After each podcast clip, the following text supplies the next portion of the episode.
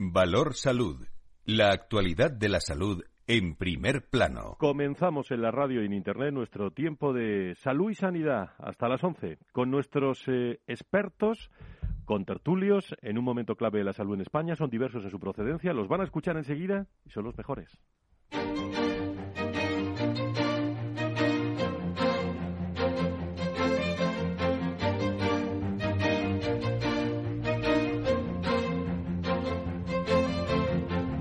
Valor Salud es un espacio de actualidad de la salud con todos sus protagonistas, personas y empresas. Con Francisco García Cabello.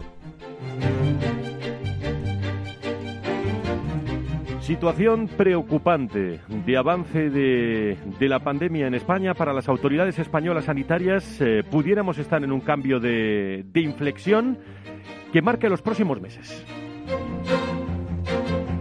Sí que es cierto que estamos ahora mismo en una fase de inflexión que podría marcar un, punto de, cambio claro en la, en la tendencia. Sin embargo, aunque eso es lo que, lo que aparentemente los datos nos están indicando, tenemos que tener muy claro que ese efecto en las hospitalizaciones y en los ingresos en las unidades de cuidados eh, intensivos no se van a apreciar hasta por lo menos una semana o de días más tarde. Cifras de altas, era Fernando Simón, lo conocen, cifras altas de hospitalización, eh, más de 44.000 contagios a esta hora de la mañana, a las 16, las 9 y 6 de las Islas Canarias. El incremento de los parámetros de esta tercera hora no parece tener fin. Nos enfrentamos a un día también de subidas significativas que van a tener eh, consecuencias en la mortalidad, como se verá en las próximas eh, semanas. Y por un lado la incidencia acumulada vuelve a subir una jornada más y se sitúa en 795,65 eh, son los datos publicados en las últimas horas por el Ministerio de Sanidad. Desde las, eh, el día 10 de diciembre, les recuerdo cuando alcanzamos un, una incidencia acumulada de 188,72, que fue lo más bajo que conseguimos reducir la segunda ola, no se ha dejado de crecer ni un solo día, al principio más lentamente y desde el viernes 8 de enero de forma disparada. La situación es, como digo, especialmente preocupante en algunas comunidades hasta hora de la mañana, eh, seis que superan el umbral de, de los mil, Extremadura, Comunidad Valenciana, Murcia, Castilla-La Mancha, Castilla-León, La Rioja, Melilla y Andalucía, eh, que últimamente ha incrementado también eh, sus datos de contagio con bastante presión hospitalaria. Luego hablaremos con nuestros contertulios. También los contagios en 24 horas vuelven a establecer ese récord de toda la pandemia en las últimas horas. Eh, esos últimos siete días son ya 1.285 los fallecidos, lo que eleva la cifra total de decesos desde el inicio de la crisis. Es la cifra que no quiero que olvidemos nunca, 55.000 41 eh, personas, hombres y, mujeres. El presidente del Colegio de Médicos de, de, Madrid, que lo tendremos hoy en el programa, es distinguido también por Capital Radio los premios de excelencia. Hablaremos con él a partir de las diez y media.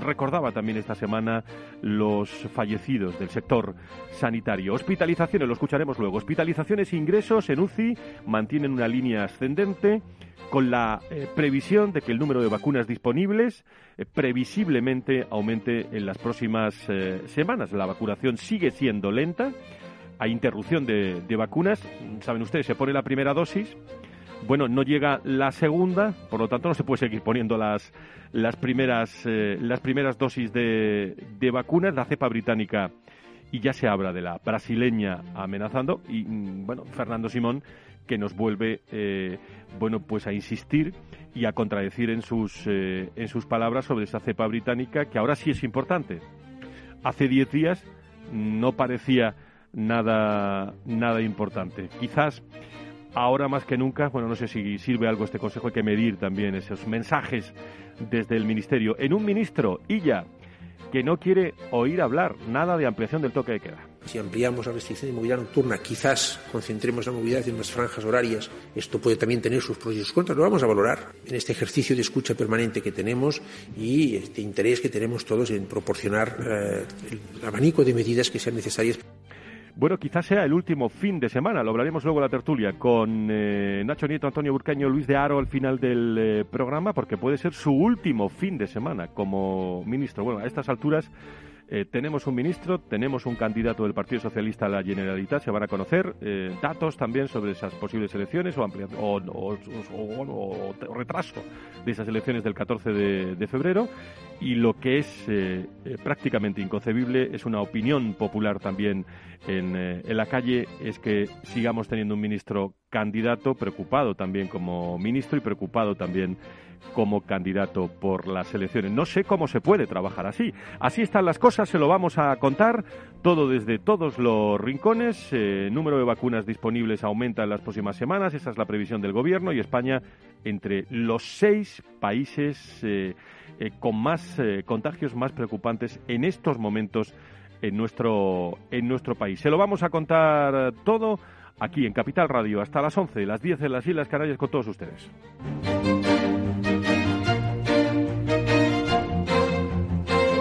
Valor Salud. La actualidad de la salud en primer plano. Y abrimos la gran tertulia de la, de la economía y de la salud eh, aquí en, eh, en, Capital Radio. No hay salud sin economía y economía sin salud. Con Carlos Rus, con Marta Villanueva, con Alfonso eh, Carmona, el presidente del Colegio de Médicos de Sevilla, que creo que nos escuchan ya. Vamos por partes. don Carlos, presidente de la patronal, muy buenos días, bienvenido. Hola, ¿qué tal? Muy buenos días, Frank. Muchísimas gracias. Creo que está Marta Villanueva también, directora general del IRIS. Eh, querida Marta, muy buenos días, bienvenida. Muy buenos días, Fran. Y creo... de estar con vosotros. Gracias. Y Alfonso Carmona, presidente, eh, muy buenos días desde Sevilla. Aquí estamos. muy buenos días a todos. Bueno, por, eh, por partes. en primer lugar, Carlos, creo que estamos llegando a un nivel ya preocupante en este fin de semana, que puede ser el último fin de semana del ministro Illa. Sí, bueno, estamos eh, preocupados, Frank, estamos preocupados por, por la tendencia tan creciente y por el crecimiento también exponencial de los contagios, eh, pero no es nuestra única preocupación. O sea, el hecho de que todavía haya eh, comunidades como Canarias o Galicia o Castilla León, La Rioja, Aragón, País Vasco y Valencia que no hayan empezado a vacunar a los profesionales de la privada, en una situación en la que incluso muchas de estas comunidades ya nos están solicitando que desprogramemos eh, pues la actividad quirúrgica ¿eh? pues, para, empezar a derivarnos pacientes pues nos tiene una situación eh, tremendamente tensa tremendamente preocupante hay compromiso de vacunar a los profesionales es un compromiso que hemos arrancado en estas últimas semanas pero lo que no es lógico es que se estén dando estas situaciones y todavía haya muchísimos profesionales que están en primera línea atendiendo a pacientes COVID y que no hayan tenido la posibilidad de recibir esa vacuna. Polémica en este asunto también esta mañana en todos los medios de comunicación. Marta, vosotros habéis organizado, y os felicito por ello, un, eh, un acto interesantísimo en Madrid el jueves, un manifiesto donde digamos que hombres y mujeres de distintas empresas se han manifestado, eh, han lanzado un manifiesto a favor de una salud para, para todos y coordinada, ¿no? Eh, sí, Fran, seguimos sumando. En noviembre presentamos este manifiesto por una mejor sanidad que consiste en diez principios. No hay propuestas, no, no hay más que un bueno, pues es una carta a los reyes, ¿no? De qué es lo que entendemos que la sociedad civil considera la mejor sanidad. Nadie puede estar en desacuerdo que la mejor sanidad es una asistencia de calidad que tenga en el centro al paciente, que cuide a los que nos cuiden, a los profesionales, que sea colaborativa y sume, que sea equitativa, accesible, eficiente, innovadora, reformista, transparente y adecuadamente financiada. Ya se sumaron las 87 empresas miembros de la Fundación IRIS, no solo empresas, fundaciones, sociedades científicas, patronales y, todo lo que es el sector eh, sanitario de emprendimiento privado. Y ayer eh, otras 17 organizaciones muy potentes que representan a la sociedad civil española y donde podemos encontrar pues a los autónomos, a COS, PYME, escuelas de negocio, Cámara de Comercio, abogados, procuradores, es decir... Muchos líderes he visto, Marta, ¿eh? muchos líderes de pues, organizaciones. Todos, los líderes y CEOs de todas estas instituciones. ¿Qué es lo que queremos decir? Que evidentemente la sociedad civil, España, quiere esta sanidad, quiere esta sanidad que asegure que, que, todos los agentes involucrados y que el sistema nacional de salud va a funcionar conforme a estos principios. Seguimos sumando, Fran. No tenemos que olvidar que la colaboración ahora es imprescindible.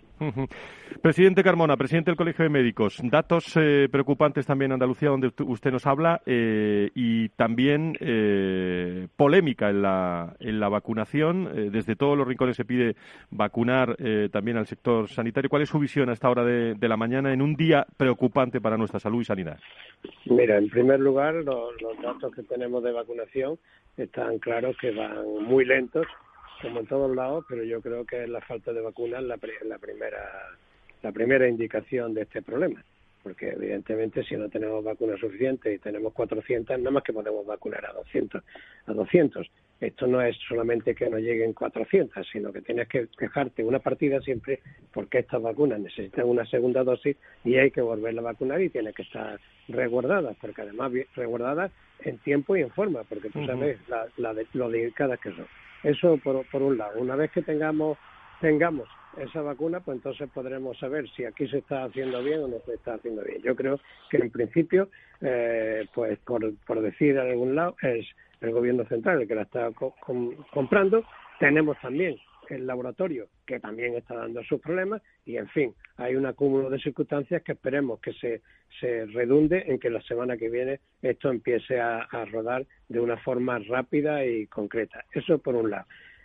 En este punto los centros privados yo creo que aquí en Andalucía sí se está vacunando en los centros privados, en aquellos que nosotros desde el colegio hemos puesto una serie de normas que tienen que conocer no solamente los centros privados como tales, sino también las pequeñas policlínicas, los médicos que están en solo, pero claro, tenemos el problema de que te estoy diciendo, ¿no? De la falta de vacunas. Pero sí es verdad que en gran parte de la de Andalucía en los centros privados grandes, los primeros hospitales, que son los que están en primera línea, pues se está vacunando. Y ahora están hablando hospitales privados, digo. Y después eh, también ya se están vacunando, que también lo sé decir cierta, que se están vacunando a los centros. Nos queda una partida que yo estoy intentando aligerarla al máximo posible.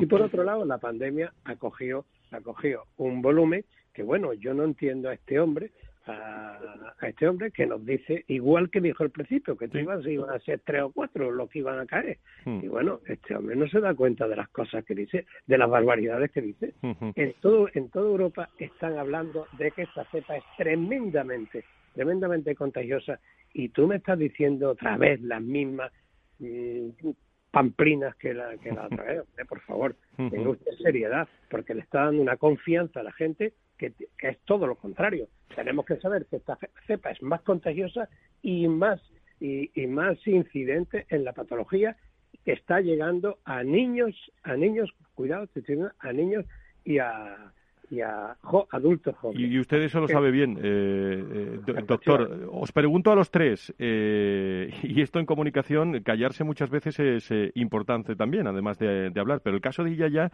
está sobrepasando todos los, los, comentarios y las contradicciones de la salud en un entorno que, que el ministro, bueno, parece que puede ser su último fin de semana. ¿Qué rumbo, no? Marta, Carlos, doctor, el que está teniendo la, la sanidad en nuestro país con todos estos datos, ¿no?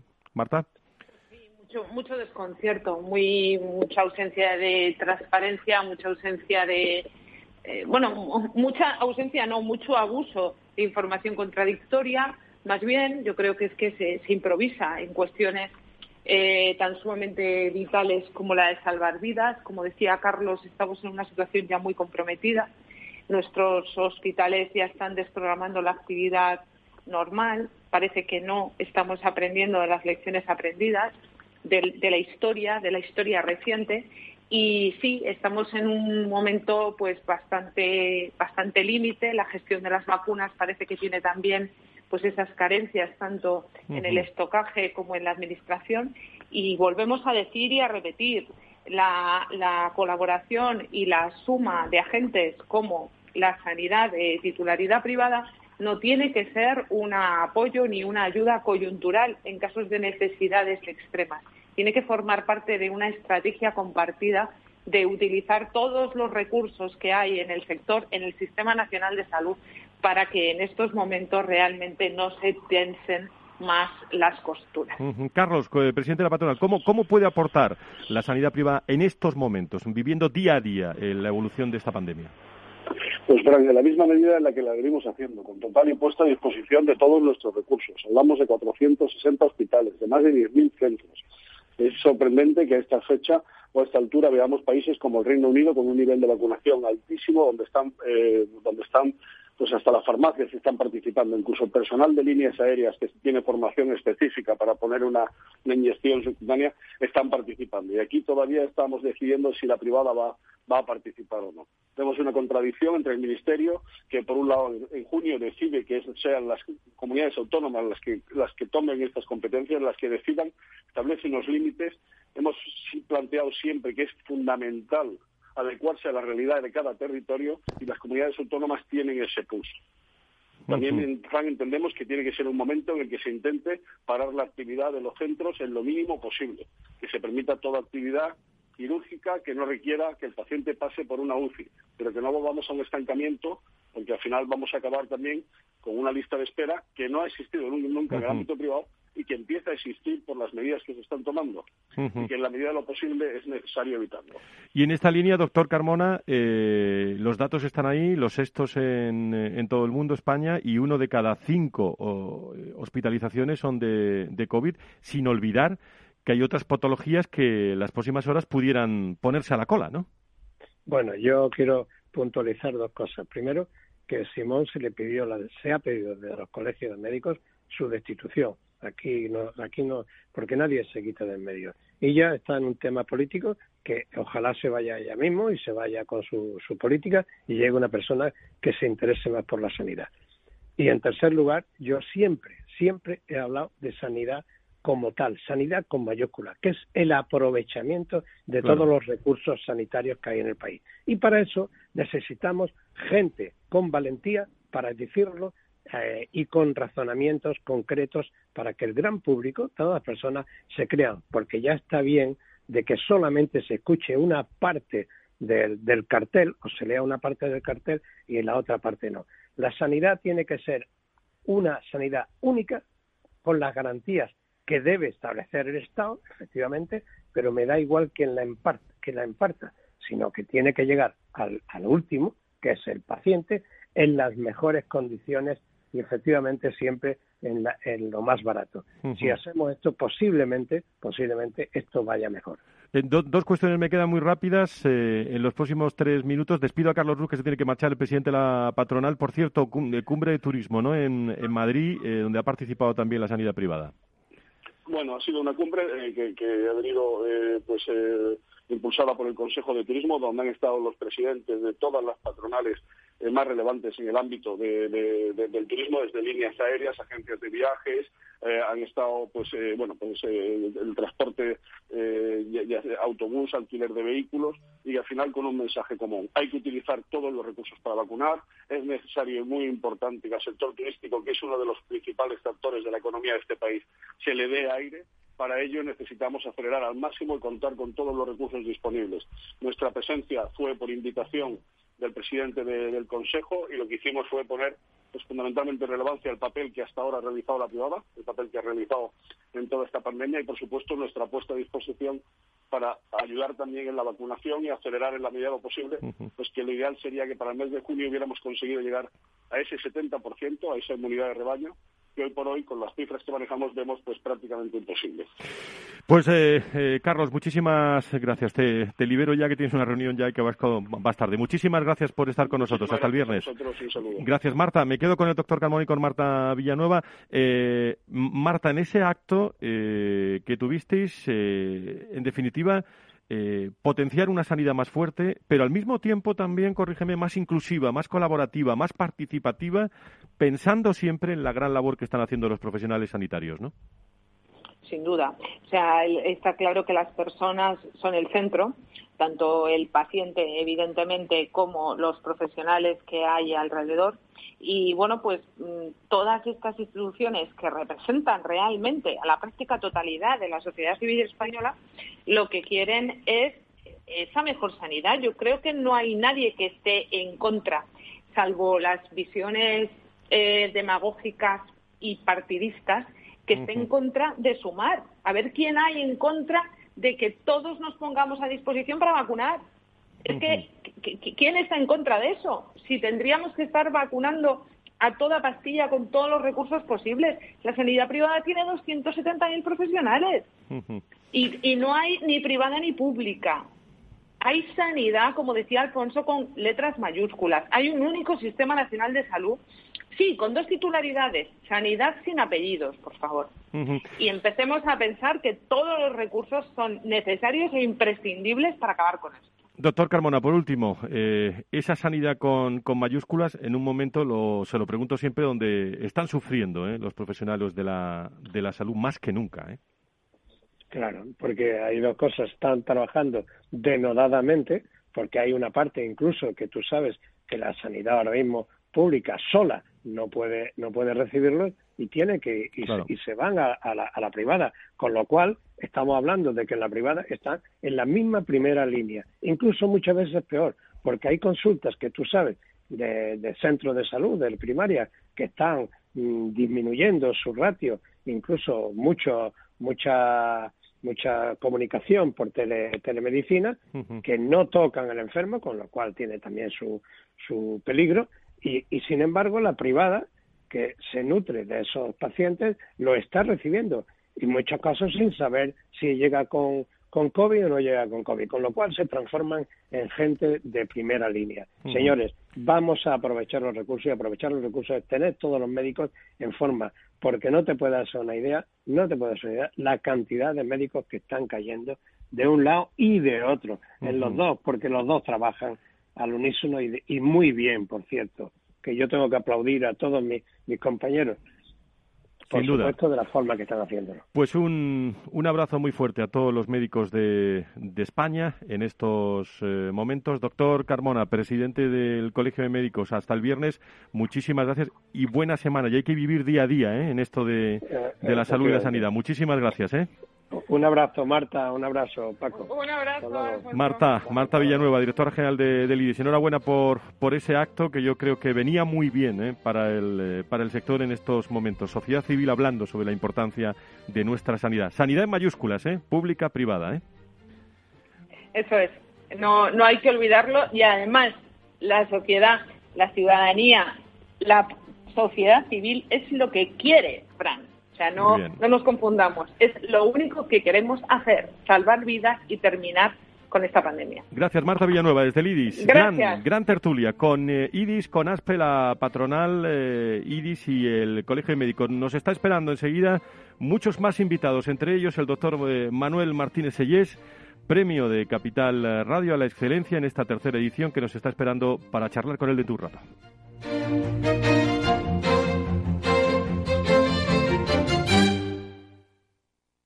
¿Sabes que Renta 4 Banco ofrece más de 5.000 fondos de inversión? ¿5.000? Yo con una oferta tan amplia no sé ni por dónde empezar.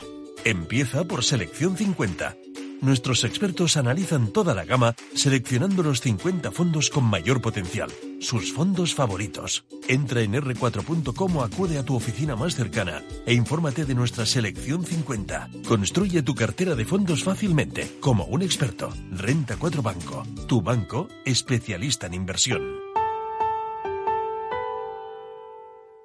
Si tus prospectos comerciales te resultan perfectos desconocidos, ahora puedes conseguir toda la información necesaria para que tus decisiones no impliquen riesgos para tu empresa. Informes la empresa líder en información comercial, financiera, sectorial y de marketing, con acceso online a más de 350 millones de empresas en todo el mundo. Infórmate en el 902 176 076. Informa.es. Business by Data.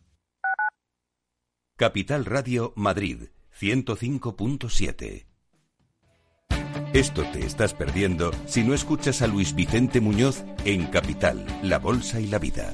En una crisis que se ha llegado a decir que es una guerra, lo que tienes que tener es animado a tu ejército y el ejército son las empresas. José Luis Bonet, presidente de la Cámara de Comercio de España. No te confundas. Capital, La Bolsa y la Vida con Luis Vicente Muñoz, el original. Capital Radio. Aportamos valor. ¿Es necesario periodo de consultas entre los representantes de los trabajadores en los ERTES por fuerza mayor? La resolución de los expedientes de fuerza mayor no requiere periodo de consultas con los representantes legales de los trabajadores, ya que se trata de una constatación por la autoridad laboral de la existencia de dicha fuerza mayor.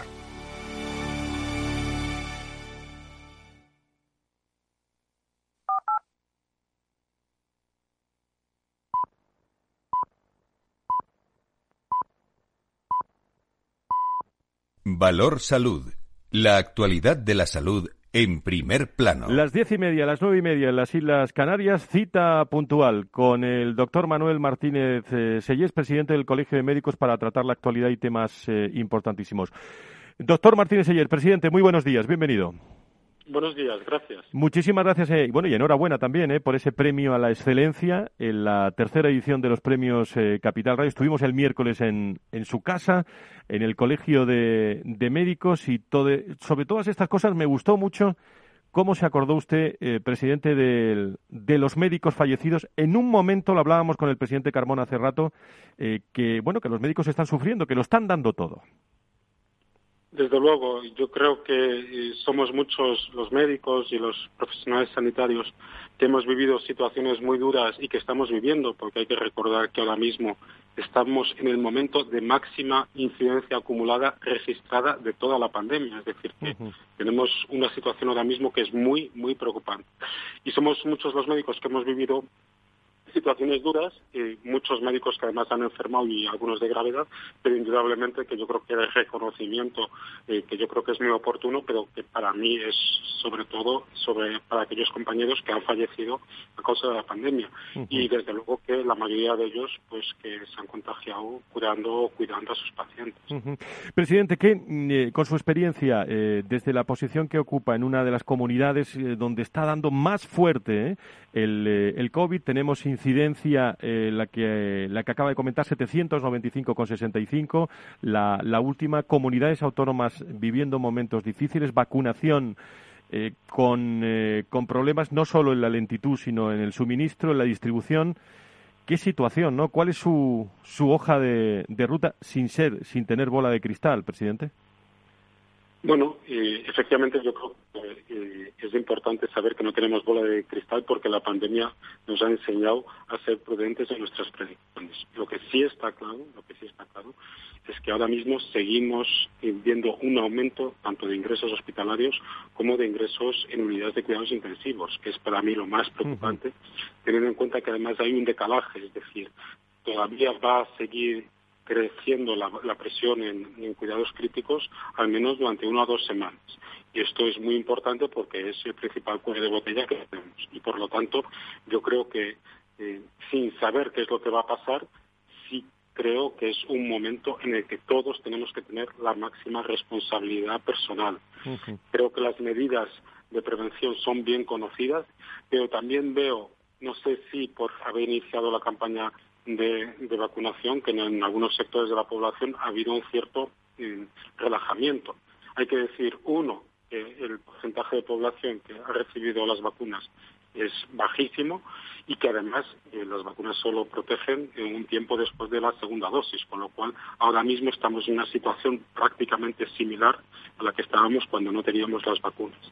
Y lo que con lo que respecta a las vacunas, lógicamente que yo soy partidario de la máxima velocidad en la vacunación, siempre y cuando existan vacunas y podamos asegurar que eh, a los 21 días aproximadamente se puede vacunar la segunda dosis a los profesionales o, a los pacientes que ya han recibido la primera. ¿no?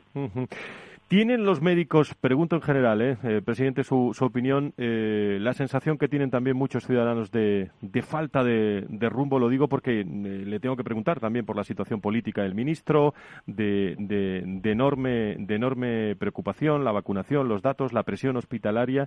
¿Qué piensa el médico en estos, en estos momentos, que es el que está en, en la trinchera, primera línea? Claro, yo, yo creo que hay desde luego frustración por ver que eh, se priman intereses que no sean eh, exclusivamente los intereses de la salud de la población. Es evidente que hay muchos intereses, eh, se han mencionado los políticos, ahora mismo tenemos un ministro que, de cierta forma está en, en part tenemos además intereses pues económicos, todo el tema de hostelería, turismo, restauración, que yo entiendo que son muy importantes todos estos intereses, pero en el momento en el que estamos ahora, yo creo que tiene que primar la salud de la población. Y hay que entender que muchas de las decisiones que se están tomando o que no se están tomando, al final tienen repercusiones en vidas humanas. Y por lo tanto yo creo que esto es muy serio. Y sin querer importancia los otros intereses, en este momento creo que tiene que pegar el interés de la salud de la población.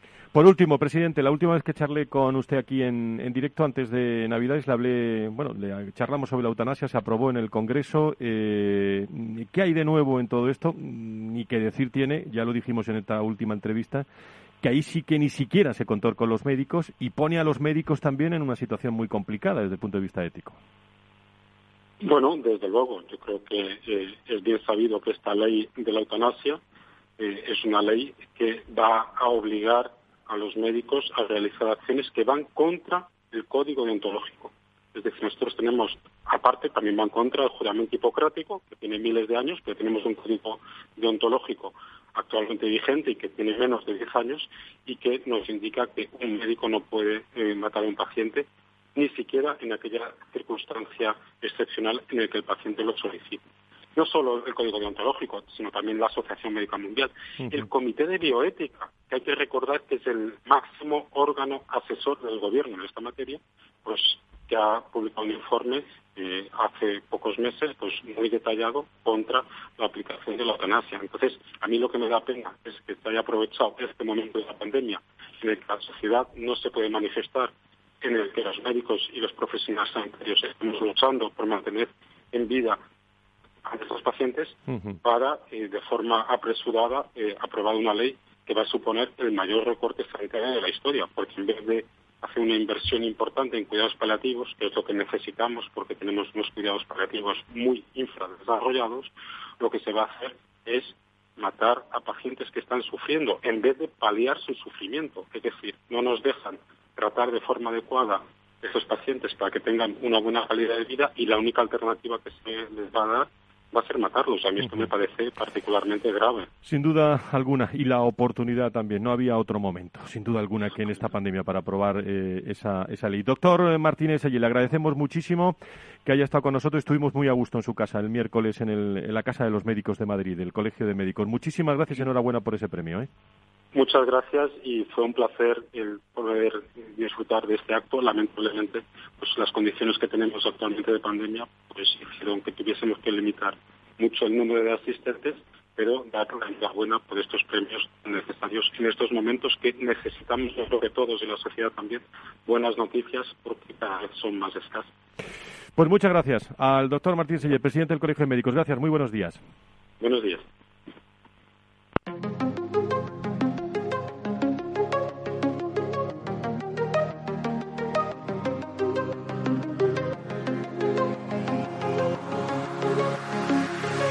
Valor Salud es un espacio de actualidad de la salud con todos sus protagonistas, personas y empresas.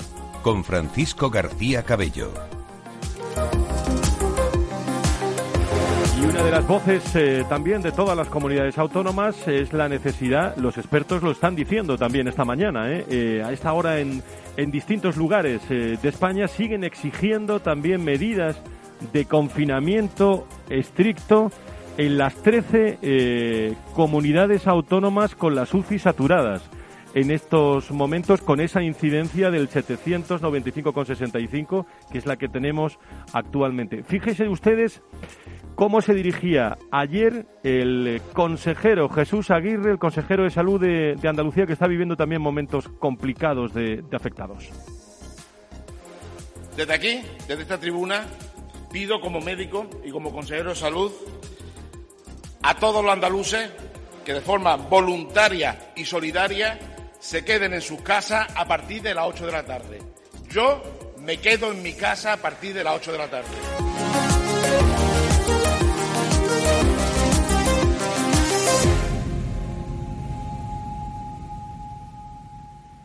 Pues esa es la, la voz del consejero Aguirre y la voz también de muchas comunidades autónomas que están pidiendo ese, ese confinamiento también organizado eh, y, que no, mm, no hay respuesta por parte del gobierno porque supondría, entre otras cosas, como se pueden imaginar, variar también desde el punto de vista jurídico ese estado de, de, alarma, con lo cual la primera cosa que afectaría sería también a la convocatoria de elecciones de Cataluña y ya saben quién es el, eh, candidato. Vamos eh, a contactar a esta hora de la mañana, creo que tengo en línea a Teresa Millán, directora de, de Asuntos Corporativos de, de Lili. Eh, querida Teresa, ¿cómo estás? Muy buenos días, bienvenida. Hola, buenos días. Muchísimas gracias por la invitación. Cuando estamos hablando de expertos en salud en estos momentos, la innovación, el emprendimiento, eh, bueno, vosotros lo, habéis defendido, eh, una mayor colaboración para que la tecnología responda mejor ¿no? a las necesidades reales de los pacientes, en la que estamos viviendo, Teresa, una, un momento muy complicado. ¿En qué puede ayudar toda esa tecnología, ese emprende Ingel que habéis puesto en marcha en estos momentos en nuestro país? Eh, pues mira, Emprending Health es un proyecto en el cual llevamos ya trabajando cinco años, eh, cinco ediciones. Es un proyecto de apoyo eh, al, emprendimiento y a las empresas, a las pequeñas empresas que se crean para generar un impacto positivo en la sociedad en el ámbito de, de la salud. Como muy bien dices, la innovación es lo que nos está ayudando o lo que nos va a ayudar a salir de esta situación tan compleja y, lo que nosotros intentamos hacer es la colaboración entre una gran empresa multinacional como es Lilly con eh, el ecosistema de innovación y de startups que están generando en España. Y de esa manera conseguir sinergias para que la innovación se acelere y llegue cada vez más rápidamente pues a los pacientes que están esperando soluciones para, para sus problemas terapéuticos los de la pandemia, por supuesto, pero también otros muchos problemas de salud que tenemos en España y bueno y en el mundo en general. Sobre todo, eh, Teresa, generar valor también en, los pacientes es el gran eh, el gran asunto que, bueno que tenéis entre manos también, ¿no? Sí, por supuesto. Eh, nosotros en, esta serie de, de, proyectos o en estos cinco años que llevamos trabajando con estas startups hemos calculado que se han visto impactados más de 50.000 pacientes por la actividad de estas 30 empresas.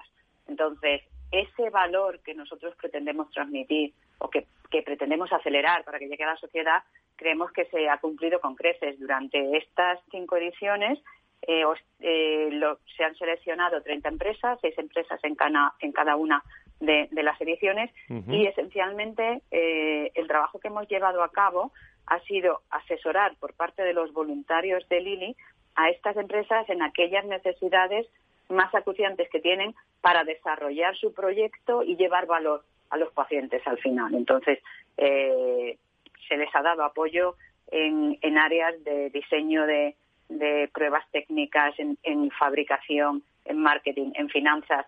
Eh, cada área en las cuales las empresas, estas pequeñas empresas o estas startups tienen una necesidad, eh, se genera un grupo de, empleados de Lili especializados en estas áreas y en otras que dan apoyo a cada una de estas empresas para, ya te digo, acelerar la llegada final del valor de, dichas empresas a, los pacientes y a la sociedad. Muy bien, pues Emprende Ingel, 30 startups eh, apoyadas en cinco años. Me parecía muy interesante eh, vuestra, vuestra iniciativa en un momento en el que bueno, como decías tú muy bien, la vida sigue. Uno de cada cinco eh, eh hospitalizados tienen COVID, pero el resto también están esperando eh, y pueden esperar en las próximas horas, si esto sigue aumentando esta presión hospitalaria.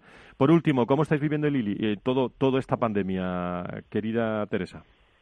Pues, pues yo creo que un poco como todos, ¿no? cuando todo el mundo y toda la sociedad que te rodea tiene un problema tan importante como es este, pues eh, nosotros lo estamos viviendo exactamente igual y poniéndonos unos objetivos muy claros que son seguir proporcionando nuestros medicamentos a todas aquellas personas que los necesitan. Ya sabes que, en España Lili tiene eh, una de las plantas más importantes del mundo y, proporcionamos medicamentos a 120 países.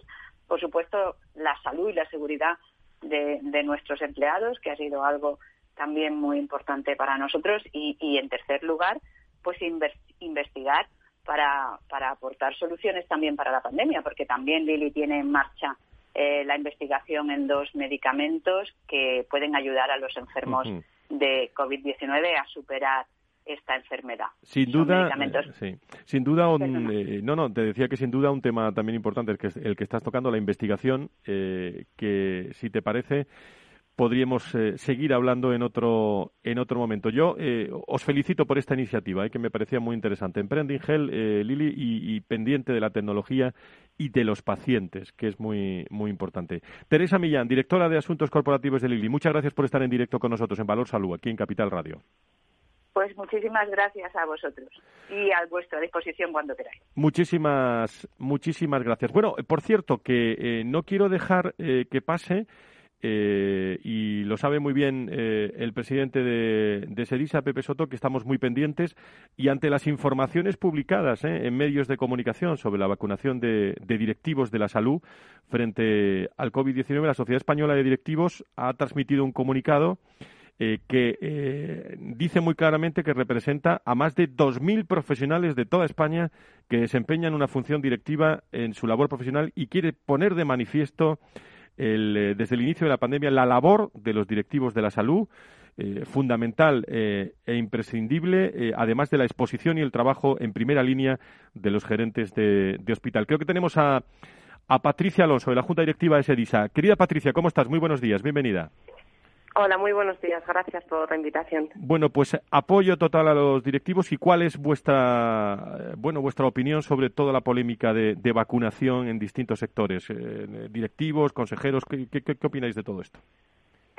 Nosotros fundamentalmente lo que queremos es, mm, bueno, dejar claro que nuestra labor amén de que es una labor fundamental y que ha sido muy, muy visible para conseguir, eh, para conseguir gestionar con éxito eh, la actual crisis sanitaria, hemos manifestado, y yo creo que es Vox Populi, eh, la importancia de nuestra labor, nosotros estamos desarrollando nuestras funciones en centros sanitarios. Somos parte. Estáis en primera línea, vamos. sanitario.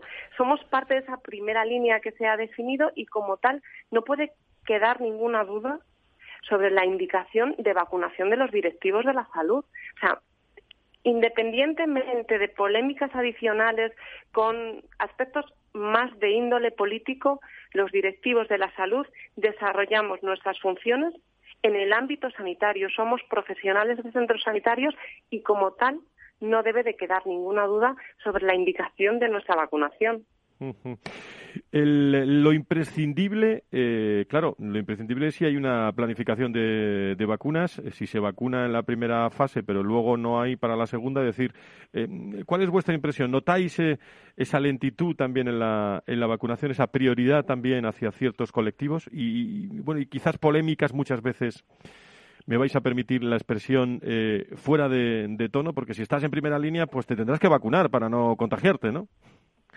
Efectivamente. El hecho de que estemos en primera línea yo creo que es indiscutible. Evidentemente nosotros además eh, nos debemos a, la sociedad y nos debemos a nuestras consejerías. Y es cierto que las consejerías, parece ser que en algunos, en algunos eh, territorios, en algunas consejerías de salud, han establecido dentro de esa primera línea una serie de prioridades. Nuestra función es respetar y seguir las indicaciones que marcan nuestros servicios de salud. No cabe duda de nuestra indicación de vacunación. Ahora bien, si hay una norma superior que indica cuál tiene que ser el orden, nuestra obligación como ciudadanos y como servidores eh, de esta sociedad es seguir esas indicaciones. Pero son dos conceptos diferentes. Uno es las dudas que se han establecido sobre la indicación de vacunación de los directivos de la salud. Insisto, no puede haber ninguna duda. Estamos en primera línea, desarrollamos nuestras funciones en el ámbito de las estructuras sanitarias, en hospitales, en centros de salud, en áreas que abarcan en algunas ocasiones tanto hospitales como centros de salud. Independientemente de esa indicación de vacunación, si en algunas de las diferentes eh, consejerías, en algunos de los servicios de salud, se establece un orden cronológico, nuestra obligación como directivos efectivamente es seguir los criterios que nos marcan nuestras consejerías. Pero son dos conceptos diferentes y, creo que es importante eh, tenerlo en cuenta. Pues estaremos muy muy pendientes porque la polémica está ahí, eh, bueno, también en, eh, en, en consejerías de, de salud, eh, en, directivos, criterios que hay que poner en, eh, en primer plano porque estamos viviendo momentos momentos críticos de, contagio. Pues con nosotros eh, Patricia Alonso, vocal de la Junta Directiva de SEDISA, de la Sociedad Española de, de directivos de salud, también como facultativa especialista del área de, admisión y documentación clínica del Servicio Madrileño de Salud. Le, agradecemos muchísimo la, atención y un abrazo fuerte a toda la, Junta en esos primeros metros que estáis y cuántas cosas por hacer, ¿eh, Patricia? Efectivamente, nada, estamos a vuestra disposición. Es un placer con, vamos, colaborar para, bueno, sobre todo aclarar todo tipo de dudas. Pues aquí tenéis vuestros micrófonos. Muchísimas gracias por estar, eh, por estar con nosotros. Muy buenos días. Buenos días, un abrazo.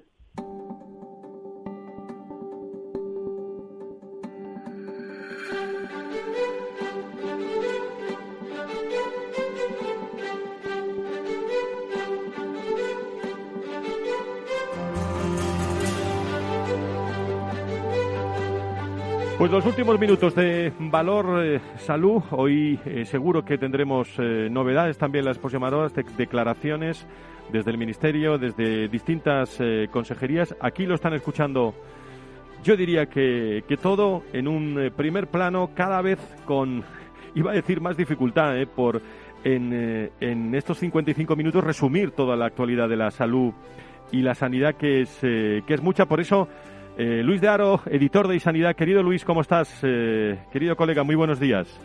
¿Qué hay? Buenos días, Fran. Buenos días a todos. ¿Cómo estamos? Muchísimas gracias. No sé si está también eh, Nacho Nieto, es consejero de Salud de La Rioja y experto en políticas sanitarias. Nacho, ¿cómo estás? Muy buenos días. Bienvenido.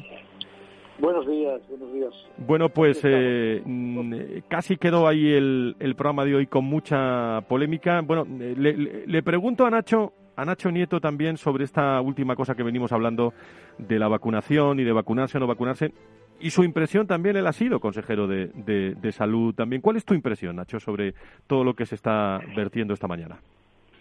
Sí, yo la verdad es que ahora mismo eh, oía a la, a la representante de Sevilla que estoy totalmente de acuerdo con ella. Yo me ha venido inmediatamente a la cabeza que en mis, en mis tiempos de consejero, yo es verdad que no había problema de número de vacunas ni ninguna cosa parecida, pero yo todos los años me vacunaba, iba a decir en público, y era de la gripe precisamente para animar a que se vacunase todo el mundo. Y yo me acuerdo de eso, y yo me acuerdo. sí, sí, los profesionales sanitarios especialmente, los directivos sanitarios también, con lo cual creo que en ese sentido no hay duda. Es verdad que en el momento en que nos encontramos con la vacuna, pues deberá ser también en el, en el, valga la redundancia, en el momento adecuado, en el lugar adecuado que corresponda dentro de este, de este importante lío que se nos está organizando por la falta de disponibilidad de vacunas. Luis, eh, en eh, claves fundamentales de, del día cuando tenemos un, un ministro que puede ser su último fin de semana, Luis. Bueno, está claro, hay, hay dos cosas, ¿no? Eh, bueno, saludar también a, a, Nacho, que es un gran amigo, ¿no? Eh, por un lado, desde luego, la, la presión eh, asistencial aumenta cada día, ¿no? Nosotros tenemos unas declaraciones que dice que bueno que tienen 27 ingresos por covid cada hora no un ingreso cada, cada media hora. Algo que es verdaderamente imposible de asumir impresionante sí sí. Y luego e increciendo e increciendo Luis que es la preocupación sí sí, ¿eh? sí, sí efectivamente. Luego de hecho eh, y luego todos los problemas de la vacunación. No solamente por aquellos que utilizando un carácter poco solidario se cuelan, eh, vamos a ir viendo cada vez más gente que se mete en la lista sin deberlo, de, un, de unos lados y de otros, ¿no? Y, y, luego efectivamente los problemas de los problemas con la con la vacunación Madrid se ha quedado sin sin vacunas ha tenido que, que parar la, la vacunación de los profesionales sanitarios en primera línea atención primaria una situación que es eh, extremadamente dura. ¿no? Son las cosas que, que, están ahora mismo, no todo lo que es eh, está relacionado con la gestión, o sea, con el COVID y la gestión del COVID es lo que está por delante de todo, ¿no? Solo una noticia que quizá que pueda ser interesante es que hay un nuevo director general de Janssen en España y Portugal, que es Luis Díaz Rubio, que sustituye al, al mítico Martín Sellés expresidente de Farmaindustria y ahora ya expresidente de Janssen también. Eso es, esa noticia también que la, eh, os hacéis eco en Sanidad también hoy. Por cierto, eh, una valoración muy rápida. Eh, mm, los dos conocéis muy bien el mundo de, de la comunicación y el mundo de la comunicación sanitaria. Pero una de las premisas que la comunicación tiene es que, bueno, hay que hablar, pero también callarse. no aprendemos desde la portavocía del Ministerio, no, no aprende eh, este señor Fernando, Fernando Simón. Ah, pues eh, Luis, también te, buenos días. Lo primero también que hace tiempo que no nos saludábamos. Pero eh, vamos a ver, este, esto empieza a ser un paradigma del desastre. Desde luego. Que están siendo muchísimas cosas en, en, el tratamiento de esta pandemia, ¿no? Las, las barbaridades que va diciendo que lo que repite continuamente, los que yo no sé si son errores o es que es que tiene ya ese procedimiento y ese sistema para ir dando noticias y así que parezca que todos los días son nuevas, pero es absolutamente desastroso y hace que no nos queramos, que no nos creamos después, nos podemos creer absolutamente nada, ¿no? Eh, mira, hay una Hablábamos el otro día eh, de la posición que ocupaba el Ministerio, es que esto me parece importante, ¿no? El Ministerio en todo el tema de la, de la vacunación y parece que la está haciendo solo él. Eh, y lo que se había comprometido a hacer, además de contar de contar el número de vacunas que se que se están poniendo, es que era el único que podía traer las vacunas a España y repartirlas en las comunidades. Yo no sé qué culpa, si la tiene toda, si se la ha jugado el proveedor de las vacunas y mientras no haya otras, yo no lo sé, pero el desastre que se está organizando, porque no solo en Madrid, Luis, en Madrid se han acabado las vacunas, se han acabado en todas las comunidades autónomas que hubiesen puesto un número importante de vacunas. Y claro, Madrid ahora mismo eh, ya ha puesto, creo que es el 80% de las que de las que eh, le han facilitado, ¿no? Porque porque el ritmo ya empieza empieza a ser importante y claro, eso que está produciendo, está produciendo que no queden, que no queden vacunas. Esta mañana en Madrid había... No, se ha paralizado la vacunación, sí, en Madrid. Claro, 158.000 vacunas. Y es que eh, eh, yo me temo, me temo, no he hecho ni tengo todos los números, que esa segunda dosis va a ser eh, difícil conseguirla y tenerla para todos los vacunados, con lo cual perderíamos la oportunidad de la vacuna, que es la única que ahora mismo tenemos, porque tal y como está evolucionando la pandemia y como están las cosas, la única esperanza que, que nos queda y que nos tenemos que creer es que esto lo va a solucionar o lo puede, puede ayudar a solucionarlo, por lo menos en una parte importante, la vacunación. Y se nos ha quedado en el aire. Sí, y además tenemos que estar muy pendientes ¿eh? de esa cepa eh, brasileña eh, que viene y tenemos que estar muy, muy pendientes. Por cierto, en, en el último minuto prácticamente que, que me queda para, para los dos, eh, yo no he conocido ningún otro momento más crítico de la salud y la sanidad que en estos momentos, eh, hablando de un verano que puede ser optimista, sí, pero mm, tenemos noticias todos los días, hay que vivir el momento, lo sé, pero momento crítico, Luis, eh, Nacho. Eh, hombre, el momento desde luego es crítico y efectivamente yo no quiero dejar pasar que eh, es muy importante dar aquellos mensajes que son los correctos y no eh, aquellos mensajes que son noticias. Es importante trabajar más y. Me ha gustado eso mucho, ¿eh? sí, y callar menos. es muy importante. Nacho, última reflexión. Sí, la verdad es que sí que la situación es terriblemente terriblemente crítica porque se está poniendo en jaque y en juego todo nuestro sistema nacional de salud, porque eh, los problemas, y además no utilizando bien todos los medios existentes, que es otra cosa también muy compleja, ¿no? Ya no es solo el COVID, es que eh, todos los, los ciudadanos españoles necesitan seguir siendo atendidos de, de todo lo demás que todo lo demás cada día y cada vez está siendo más complicado. Nacho Nieto, Luis de Aro, muchísimas gracias por estar con nosotros. Muy buenos días a los dos. Gracias. ¿eh? Un abrazo. Buenos días. Gracias. Pues un poquito de tono musical que le gusta a nuestra compañera de producción Beatriz Morales. Vamos allá, Maciel. Y gracias a Laura Muñetón eh, por estar con nosotros, Enrique Martínez en, eh, en todas las eh, redes sociales, a Miki Garay, a Miki Garay y a todos ustedes, amigos. Muchísimas gracias también a todos los expertos que nos asesoran en este programa para todos ustedes, todos los, los viernes. Vamos con un aire optimista, así somos. ¿eh? Buen fin de semana, adiós. Eres el abrazo donde se acuna mi sentimiento el regreso que cada vez más y más deseo. Eres la respuesta que no encontraba entre mi silencio. Eres mi ternura, mi paz, mi tiempo, mi amor, mi dueño. Eres lo que tanto quise tener y que en ti yo encuentro. Eso y más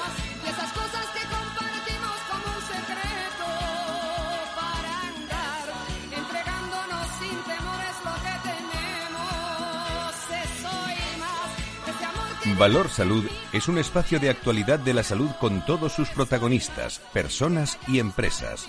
Con Francisco García Cabello.